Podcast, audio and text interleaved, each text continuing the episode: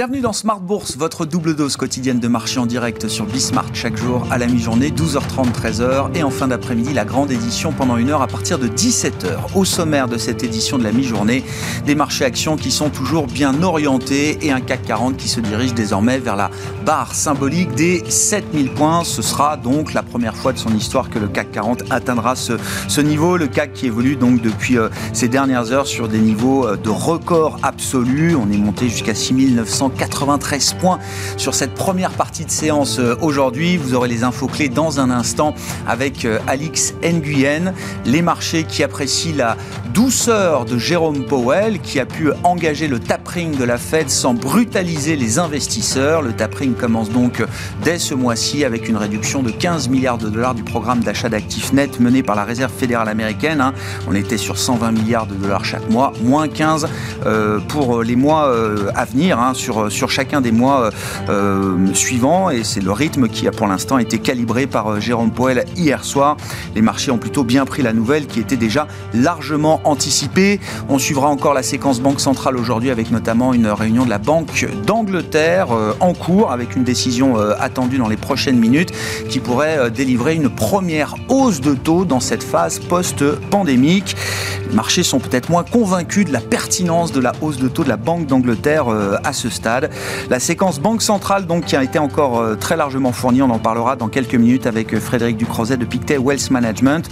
On parlera d'investissement en actions américaines également avec Eric Lafrenière, gérant actions US chez Richelieu Gestion. Et puis noter un deal majeur aujourd'hui dans le monde de la pharma suisse, puisque Novartis a décidé de sortir du capital de Roche. Euh, il faut rappeler que Novartis était présent comme actionnaire de Roche depuis 20 ans et Novartis juge qu'il est aujourd'hui opportun de monétiser cet investissement. Et c'est donc Roche qui va acheter cette participation de Novartis à son capital pour un peu plus de 20 milliards de dollars.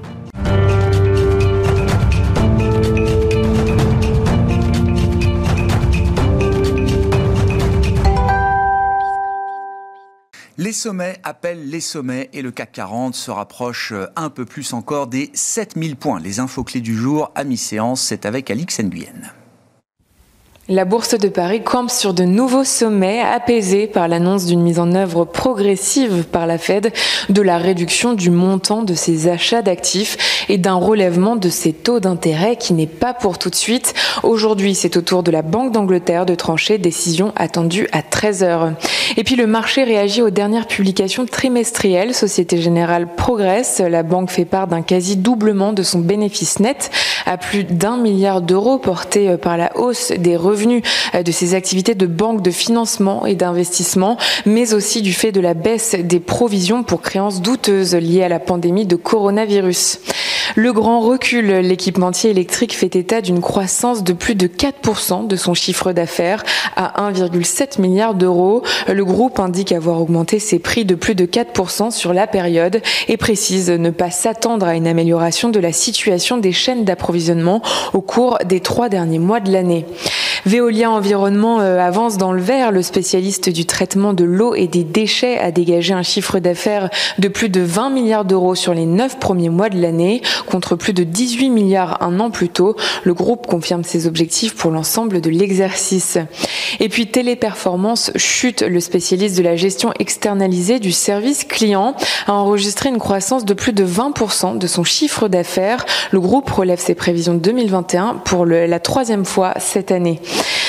Ce matin, les cours du pétrole poursuivent leur repli à quelques heures de la réunion de l'OPEP+.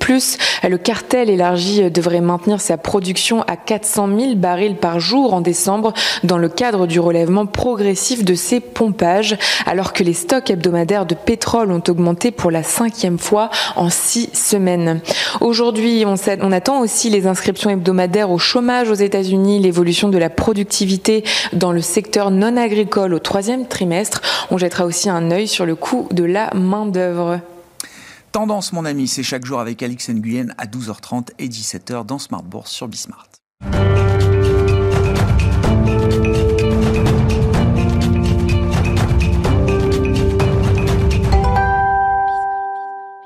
On est en pleine séquence Banque centrale et c'est le sujet qui est à la une de cette euh, émission de la mi-journée. Frédéric Ducrozet est avec nous en vidéoconférence depuis Genève, stratégiste global macro chez Pictet Wealth Management. Bonjour et bienvenue euh, Frédéric.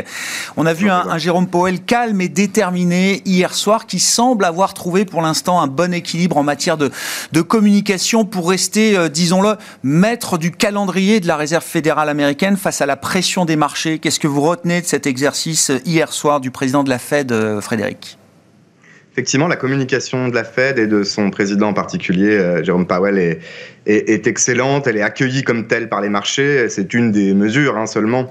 Euh, le but de la Fed n'est pas de faire monter les marchés, euh, soyons clairs, mais néanmoins de communiquer cette stratégie très prudente, très graduelle de sortie progressive du quantitative easing. Le rythme de 15 milliards de baisse de ses achats est celui qui était attendu. Il y a un petit degré supplémentaire de flexibilité qui, à mon avis, est est bien vu également dans, l'idée que, bah, en fonction des développements sur le front de l'inflation notamment, euh, là où on a quand même toujours une grande incertitude, ce rythme de réduction des achats pourrait être euh, ajusté à la hausse, à la baisse. Et puis il y a plus généralement, euh, même s'il y a d'abord toujours beaucoup de prudence hein, dans le communiqué, cette idée peut-être d'une ouverture d'esprit, d'une ouverture à tous les scénarios possibles, et en tout cas d'une incertitude qui reste élevée vis-à-vis encore une fois de l'inflation. Euh, Powell nous dit qu'un pic est attendu autour du deuxième ou troisième trimestre de l'année prochaine. Premièrement, ça laisse du temps. Euh, les marchés vont euh, pouvoir digérer les prochains chiffres d'inflation sans peut-être surréagir en termes de conséquences pour la Fed. Et puis deuxièmement, ça laisse aussi des perspectives, non seulement sur le, le taper, mais sur les taux d'intérêt surtout, pour une hausse de taux qui peut être décalée, qui peut être revue en fonction de cette inflation. Je crois qu'il y a beaucoup d'humilité finalement de sa part et ça c'est plutôt euh, bien perçu. La seule chose que j'ajouterais peut-être euh, euh, pour nuancer cette prestation, c'est que Powell vient d'abord eh bien, sept ans après le taper tantrum de Ben Bernanke, mm. avec peut-être ces, ces, leçons du passé qui ont été apprises à la Fed, et puis surtout dans un contexte très différent où le marché, d'autres banques centrales aussi dans le monde, entre guillemets, font le travail pour lui. Et quand le resserrement euh, se produit comme ça depuis plusieurs jours, depuis plusieurs semaines, eh bien, mécaniquement, la Fed peut en faire moins et peut euh, peut-être absorber cette décision plus facilement dans les marchés. Donc tout était aligné et c'est tant mieux. Maintenant, euh, les yeux rivés toujours sur ces chiffres d'inflation dans les mois qui viennent. Oui, effectivement, les chiffres du marché du travail euh, également. Hein. Je note quand même que dans la, hiérarchie des, des facteurs qui sont suivis par Jérôme Powell en premier lieu et par la Fed en, général, la question du marché du travail, Frédéric, visiblement reste la, la, la, priorité toujours pour Jérôme Powell. Le, le discours évolue un peu sur l'inflation, mais Jérôme Powell veut continuer de mettre le, marché du travail euh, à la une comme facteur prioritaire de la, de la fonction de réaction de la Réserve fédérale américaine. C'est un très bon point, absolument hier euh, essentiel dans sa communication. Alors c'est facile là aussi entre guillemets puisque la Fed, contrairement à la BCE, un mandat euh, double sur l'inflation et le plein emploi. C'est d'autant plus facile, peut-être même manipulable entre guillemets, euh, dans la mesure où on ne sait pas ce que signifie le plein emploi. Et d'ailleurs, Jérôme Powell a refusé de le quantifier. Et toujours est-il qu'aujourd'hui, le taux de chômage est à 4,8%, avec beaucoup de bruit statistique sur la participation, notamment, hein, notamment des femmes d'ailleurs aux États-Unis. Euh, et que la cible de taux de chômage ou la, prévision un peu d'équilibre à long terme du FOMC est de 4%. Donc même de ce point de vue-là, vous avez là aussi de la marge. Ceci étant, si l'inflation ne fait qu'accélérer euh, dans les mois qui viennent, ce qui n'est pas du tout notre scénario, euh, ni celui du marché, mais si on avait à nouveau des surprises, la Fed pourrait difficilement ignorer cet aspect du mandat. Donc ça reste quelque part aussi un peu de communication pour le moment pour atténuer l'effet de cette poussée inflationniste alors que Jérôme Poel et la, la Fed tente de, réfréner encore un peu les ardeurs du, marché sur de, futures hausses de taux. D'autres banques centrales, vous l'avez dit euh, euh, Frédéric, euh, avancent à marche forcée, sans préavis parfois. En l'occurrence, la Banque d'Angleterre a, signalé visiblement qu'il y avait une probabilité très forte d'une hausse de taux au cours de la réunion qui se déroule en ce moment. On aura d'ailleurs la, communication d'ici quelques minutes. On verra ce qu'il en est, Frédéric. Mais est-ce que la situation au Royaume-Uni pour la Banque d'Angleterre est très différente au point qu'une hausse de taux dès aujourd'hui pourrait être appropriée. La situation est très différente, mais dans un sens beaucoup plus fragile. De mon point de vue, d'un point de vue fondamental, si vous croyez à cet environnement, disons, de, ciblage moyen de l'inflation, de patience des banques centrales, voire de tolérance pour un peu de surchauffe et un peu d'inflation, alors la Banque d'Angleterre est à risque peut-être d'une erreur de politique économique aujourd'hui. Effectivement, une hausse des taux est très probable, mais la justification euh, quand on creuse, elle est presque absurde. Elle est, euh, il faut qu'on monte les taux parce que euh, on attend de nous qu'on monte les taux, parce que l'inflation est plus élevée qu'ailleurs, parce que la crise énergétique est plus aiguë, notre dépendance notamment au pétrole et aux énergies fossiles. Donc il y, a des mauvaises raisons dans l'argumentaire de la Banque d'Angleterre. Et puis en plus, c'est un peu le serpent qui se mord la queue, puisque ce sont eux qui sont venus signaler cette hausse de taux et qui maintenant se sentent obligés de la délivrer. Donc il y a effectivement cette Banque centrale un peu au milieu elle n'est pas toute seule. Beaucoup d'autres euh, en Pologne, euh, en République tchèque euh, et dans d'autres pays sont en train également aussi de monter les taux en Europe.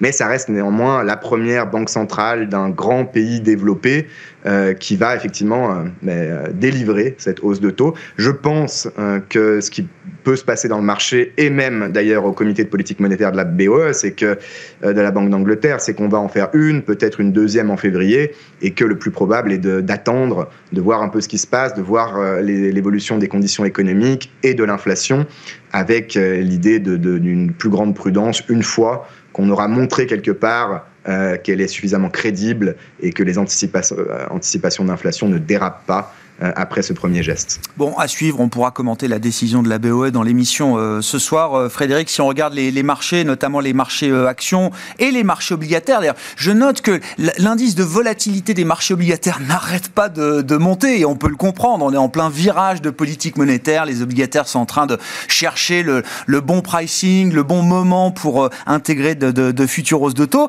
Plus la volatilité des marchés obligataires monte, plus la volatilité des marchés actions est en train de rebaisser.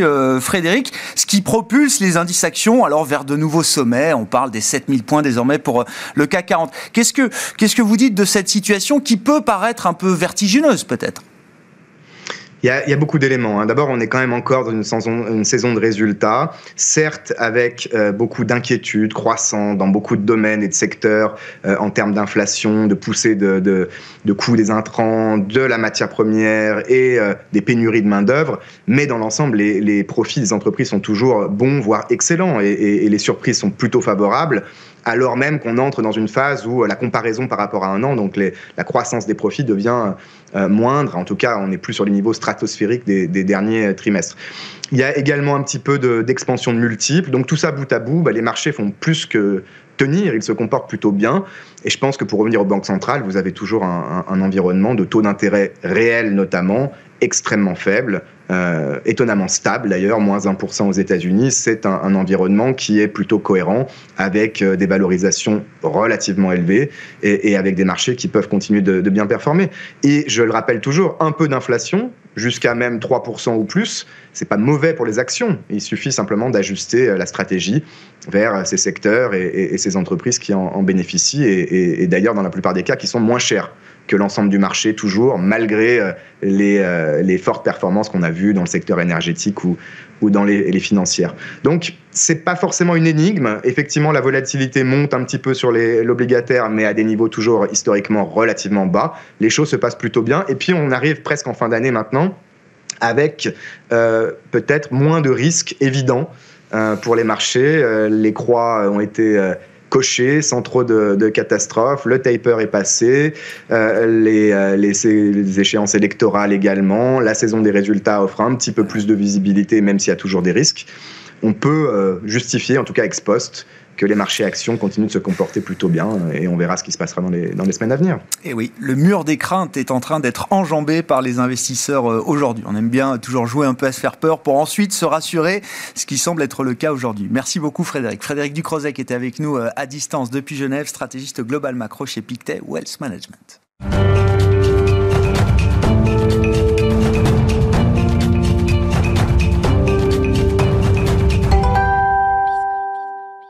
Ah, le vertige des sommets, on va continuer d'en parler. Alors euh, sur euh, les marchés américains en l'occurrence, parce que là aussi on est sur des records historiques. Le S&P 500 a battu peut-être près de 60 fois ses, records euh, au cours de cette année 2021. Éric Lafrenière est à mes côtés en plateau pour parler justement de ces marchés actions américains, gérant actions US chez Richelieu Gestion. Bonjour et bienvenue Éric. Bonjour, merci. On va parler des marchés actions, mais quelques commentaires. Vous avez droit comme tout le monde sur l'appréciation de Jérôme Powell hier soir, le message délivré par la Réserve fédérale américaine Je prends, allez, je vais prendre l'autre l'autre façon de voir les choses. Est-ce que vous êtes inquiet de voir un Jérôme Powell qui est encore aussi patient, aussi prudent, alors que les surprises à hausse sur euh, l'inflation euh, euh, continuent? Ça fait maintenant quasiment neuf mois qu'on a des surprises à hausse sur l'inflation aux États-Unis. Écoutez, moi, moi j'étais plutôt satisfait du, discours. Euh, donc on l'a vu, hein, 120 milliards, dont 10 milliards sur les 80 milliards de bons du Trésor et 5 milliards sur les 40 milliards de créances adossées au crédit hypothécaire. Donc c'était ce qui était attendu par le marché. Il y a deux éléments que, que, que j'ai retenus. Un, c'est que ce montant pouvait être ajusté il n'a pas dit si c'était à la baisse ou à la hausse. Je pense que ça peut être dans les deux sens. Euh, donc c'est important. Et, il a aussi, euh, depuis ce qu'il avait déjà indiqué euh, courant juillet de, de, mémoire, il a aussi indiqué que quand même que le, le tapering était séparé du scénario d'hausse des taux. Et ça, c'est un élément important. Il, explique que la barre pour monter les, les, taux est beaucoup plus haute que la barre qu'il fallait atteindre pour euh, euh, déclencher le tapering. Euh, tout à fait. Et ça, c'est un élément qui est, qui est ah important. Et quand on regarde l'évolution des, des, marchés hier, on se cherchait un petit peu et, on a vu une accélération tout de suite, tout de suite après. Donc, le, marché avait, avait bien pricé, je pense, bien anticipé. Le discours a été sans faille, je dirais, et, et sans doute peut-être positif pour voir comment M. Biden décidera de, de, de, maintenir ou pas M. Monsieur, monsieur Powell. En tout cas, il, il a fait ce qu'il devait faire. Ouais. Voilà. C'est c'est-à-dire que oui, c'est un discours qui est cohérent, avec euh, la, la, réalité économique euh, américaine aujourd'hui. Il y a eu quelques statistiques encore publiées hier. Moi, je note que dans les services, on assiste à un boom euh, incroyable d'une certaine manière, alors qui est peut-être le reflet d'une d'une période de, de, réouverture qui a été un peu entravée au cours de, de l'été, euh, Eric. Et puis on commence à voir, alors sur des marchés de matières premières qui font l'actualité euh, en permanence, il y a beaucoup de bruit sur la hausse des prix des, des, matières premières, mais il y a quelques prix emblématiques qui ont pas mal reculé déjà. Quand même. Oui. Et donc il y, a, dans les choses qui étaient intéressantes aussi dans, dans le discours, c'est que pour la première fois, M. Powell a été relativement clair que la visibilité sur l'inflation était quand même pas aussi claire qu'il était anticipé au départ. Donc euh, il se laisse effectivement un certain nombre de, de, de, temps pour voir comment les choses vont évoluer. Il continue de dire que ça devrait s'assoupir sur la première moitié de 2022. Mais on a eu hier effectivement un ISM euh, record, un indice d'évolution des prix qui était le deuxième plus haut niveau depuis, euh, depuis 2005 de mémoire, un peu plus de 82. Et dans les composantes qui, qui, qui sont les constituantes de cet indice, 40 ont affiché des prix à la hausse. Le seul qui a affiché un prix à la baisse était le bois d'œuvre. Et, et, pour moi, je vois peut-être ça comme un signal positif, puisque le bois d'œuvre a été le, un des premiers indicateurs qui avait alerté le marché. Pour du euh, premier trimestre, hein, c'est ça. oui, oui. un point haut. Donc le lumber, c'est ça. On suivait le graphique du lumber euh, qui devenait euh, exponentiel. et qui a touché un point haut en, mai et qui ne cesse de, de, de, de baisser depuis. Donc est-ce que c'est un signe qu'on se rapproche du peak inflation, ce qui serait sans doute un, signal positif. Donc en tout cas, moi, je le, je le, je le vois, je le vois dans ce sens. Et, donc hier, pour moi, une réunion plutôt réussie et, le marché l'a d'ailleurs salué. Bon, on verra. Euh, l'idée étant d'attendre d'avoir une lecture plus claire de l'inflation qui est encore euh, brouillée par beaucoup de, facteurs liés aux chaînes d'approvisionnement, au goulot d'étranglement, euh, etc. Un peu de patience encore, nous dit Jérôme Poel, avant, avant d'avoir un jugement peut-être ferme et définitif sur le, le nouveau régime d'inflation ou pas d'ailleurs euh, euh, qu'on pourrait euh, avoir à l'issue de cette crise pandémique. sur le front de la politique pure aux États-Unis, comment vous lisez alors les, résultats des élections locales qui se sont déroulées il y a 48 heures aux États-Unis avec alors quelques États emblématiques remportés par des républicains. On parle de la du poste de gouverneur hein, qui était qui était mis au vote en Virginie et dans le New Jersey notamment. Alors les républicains l'emportent dans l'État de Virginie. Et dans l'État de New Jersey, c'est le démocrate qui l'emporte, mais alors avec une marge d'avance qui est très très loin de ce qu'on pouvait anticiper dans un État profondément, euh, euh, euh, démocrate. Est-ce que ça signale d'ores et déjà que l'agenda Biden est bloqué bien avant la fin de son mandat. Bah, écoutez, autant le résultat de Virginie est, une surprise, même moins une surprise qu'attendue, parce que c'était quand même, euh, ça devait être relativement serré, mais on, a vu, les républicains ont, pris le contrôle, en tout cas le poste de gouverneur. Oui, attendez, un État que Biden avait remporté avec 10 points d'avance sur la dernière présidentielle, un État que Trump en 2016 n'avait pas retourné. Hein. Exactement. Et, puis le, New Jersey, qui était attendu euh, comme une victoire relativement facile des, ah démocrates, et, s'est joué à moins de 30 000 voix, donc ce qui est quand même, euh, ce qui est quand même peu. et ça me rappelle un petit peu ce qui s'est passé euh, lors du premier mandat de, président euh, Obama. On avait vu que ces deux États avaient été remportés par les républicains en 2009. Et on a vu ce que ça a donné sur les élections de mi-mandat de 2010, où les républicains ont réussi à, prendre contrôle euh, du Congrès, donc des deux chambres. Et, on a les élections de mi-mandat aux États-Unis pour novembre 2022, donc dans, un an. Et, le marché devra commencer à, prendre en compte le risque de, que ce scénario se renouvelle et, que donc le, plan de 1700 euh, trilliards de dollars. Ouais, ouais, 1700 milliards, c'est ça, 1,7 trillion de dollars. Euh, de, qui s'appelle Plan to Build Back America Better euh, soit, euh, soit le dernier ah que, que, Biden peut passer avant la fin de son premier Ce sera la seule legacy de Biden euh, bah, pour son mandat. Bah, le marché devra commencer à le pricer en tout cas, et ça c'est pas clair. Où, euh, M. Biden a été fragilisé, il a été fragilisé sur sa sortie d'Afghanistan, qui, passe toujours, je pense, très très mal aux États-Unis, et il avait quand même été élu sur une plateforme de réunifier le peuple américain. Mm, mm, et, ce mm. qu'on voit, c'est qu'aujourd'hui, il a du mal à réunifier son propre parti.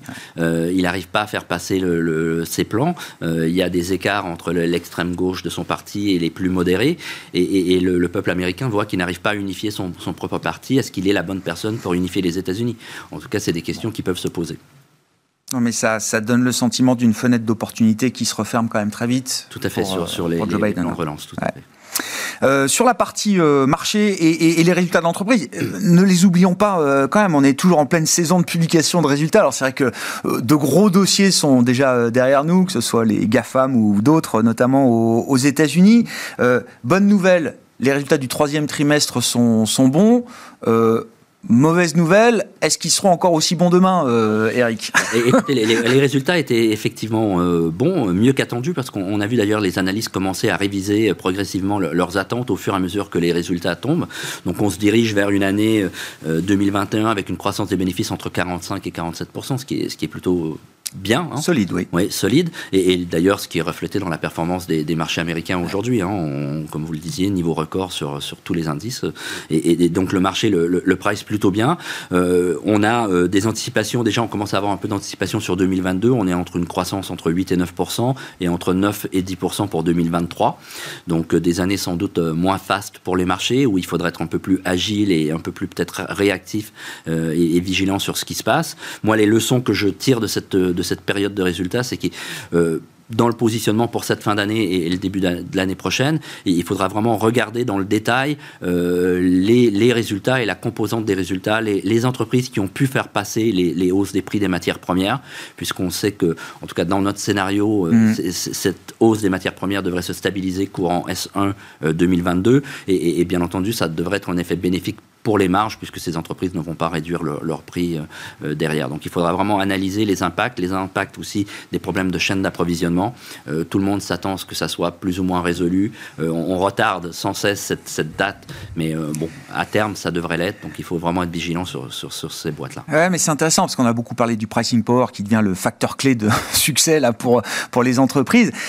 J'entends que les entreprises qui n'ont pas réussi à faire passer de hausse de prix dans cette période où les prix prix des matières premières était au plus haut, euh, ont peut-être raté une occasion. Ce sera beaucoup plus difficile demain, si les prix des matières premières commencent à rebaisser, de faire passer ces hausses de prix. Tout à fait. Et ah ça, ça fait partie des, éléments de, vigilance. Mais aujourd'hui, on, parlait, on n'a pas directement parlé, mais l'évolution de la courbe des taux. Donc, on, on avait eu la courbe qui s'était sensiblement pontifiée sur la première moitié euh, de, cette année. Euh, on a eu un peu plus de mal. On a eu un petit rebond mm. fin septembre, début octobre. Maintenant, la, la, quantification de la courbe semble stagner. Je, pense quand même que les taux longs doivent continuer de monter. Donc moi, je, je pense que cette courbe va se pontifier, ce qui devrait encore favoriser, en tout cas pour les semaines à venir, les, les valeurs dites value, les petites, les valeurs cycliques et les petites caps aux États-Unis. Le fonds est, est, toujours exposé à ces thématiques-là, mais je l'avais évoqué lors de notre dernière présence, on se rapproche un petit peu des, des target price de, de, fin d'année. Mm. Donc l'année, en tout cas pour le fonds, a été plutôt positive. Donc on, bah, commence. Très positive, non mais vous êtes à plus de 37% de performance, c'est ça, euh, year to date sur le, sur le marché américain. Hein, voilà. Le, fonds a bien performé après, après une année 2000, 2020 qui avait été aussi euh, plutôt bonne. Donc, donc vous dites, l'idée n'est pas de se désexposer, vous êtes gérant action, vous devez être euh, investi, mais peut-être de rebalancer à nouveau mm. dans un sens plus défensif peut-être une certaine partie de vos investissements? Le, fonds est composé de deux poches, une poche cœur qui est basée sur des sociétés qui ont démontré une capacité à faire croître le dividende pendant au moins 15 ans. Et c'est une, poche qui a un bêta inférieur au, marché, euh, qui doit être minimum 50%. Elle était plutôt autour de 50-51 cette année, parce qu'il fallait aller chercher de la, performance sur la poche satellite. Euh, aujourd'hui, on est autour de 56%. Je, prévois de, terminer l'année euh, probablement et démarrer 2022 avec plus de 60% sur cette poche ah, cœur. Et, et, puis rester très ciblé sur la poche satellite, sur des thématiques qui nous, qui nous tiennent à cœur. Donc, Il y a une thématique là qui alors, vous intéresse particulièrement dans cette poche satellite, comme vous dites c'est la mobilité de demain. Donc, euh, bon, on comprend effectivement qu'il se passe beaucoup de choses de, ce point de vue-là. Mobilité de demain, c'est quoi? Ça, veut dire euh, électrique, électrification avant tout, c'est ça euh, l'idée bah, euh, C'est en tout cas nous dans, la façon dont le dont le on l'investit dans le fond, c'est un peu sur cette sur cette thématique-là. Euh, on l'a sur quatre sociétés à des profils relativement différents, hein, dont deux boîtes canadiennes parce que le, le, gouvernement canadien et surtout le gouvernement québécois veut devenir un pôle d'excellence autour de tout ce qui tourne autour de la, de la batterie électrique. Le, premier ministre québécois et le ministre des Finances québécois l'ont répété sans cesse et notamment dans, dans les dernières semaines et, et sont allés au-delà des paroles puisqu'ils ont prévu des budgets pour aider à soutenir cette industrie qui veulent accompagner de l'extraction aux produits finis. Ah Donc on a bien entendu euh, des, boîtes canadiennes euh, dans, Sur toute la chaîne là en fait, hein. c'est ça, de, l'extraction jusqu'aux produits finis et au recyclage même, c'est ça, des, euh, Donc nous, des batteries et des composants de batteries. Oui, nous on l'a via quatre sociétés. On a une société qui s'appelle Lion Electric qui, travaille sur l'électrification, en tout cas sur des bus électriques, notamment scolaires, mais aussi un peu touristes, et, qui a récemment collaboré sur des ambulances électriques. Donc on, l'a sur des des, boîtes comme euh, Light Cycle qui tournent autour du recyclage des matières premières qui sont utilisées dans la fabrication de, de, la, de la, batterie électrique. Et non seulement, pas que le recyclage de la batterie en soi, mais tous les matériaux qui sont utilisés parce qu'il y a beaucoup de déchets dans la fabrication de, la batterie euh, en, elle-même. Et on l'a aussi à travers une mine qui se veut euh, carbone neutre, une mine québécoise sur le, secteur du graphite.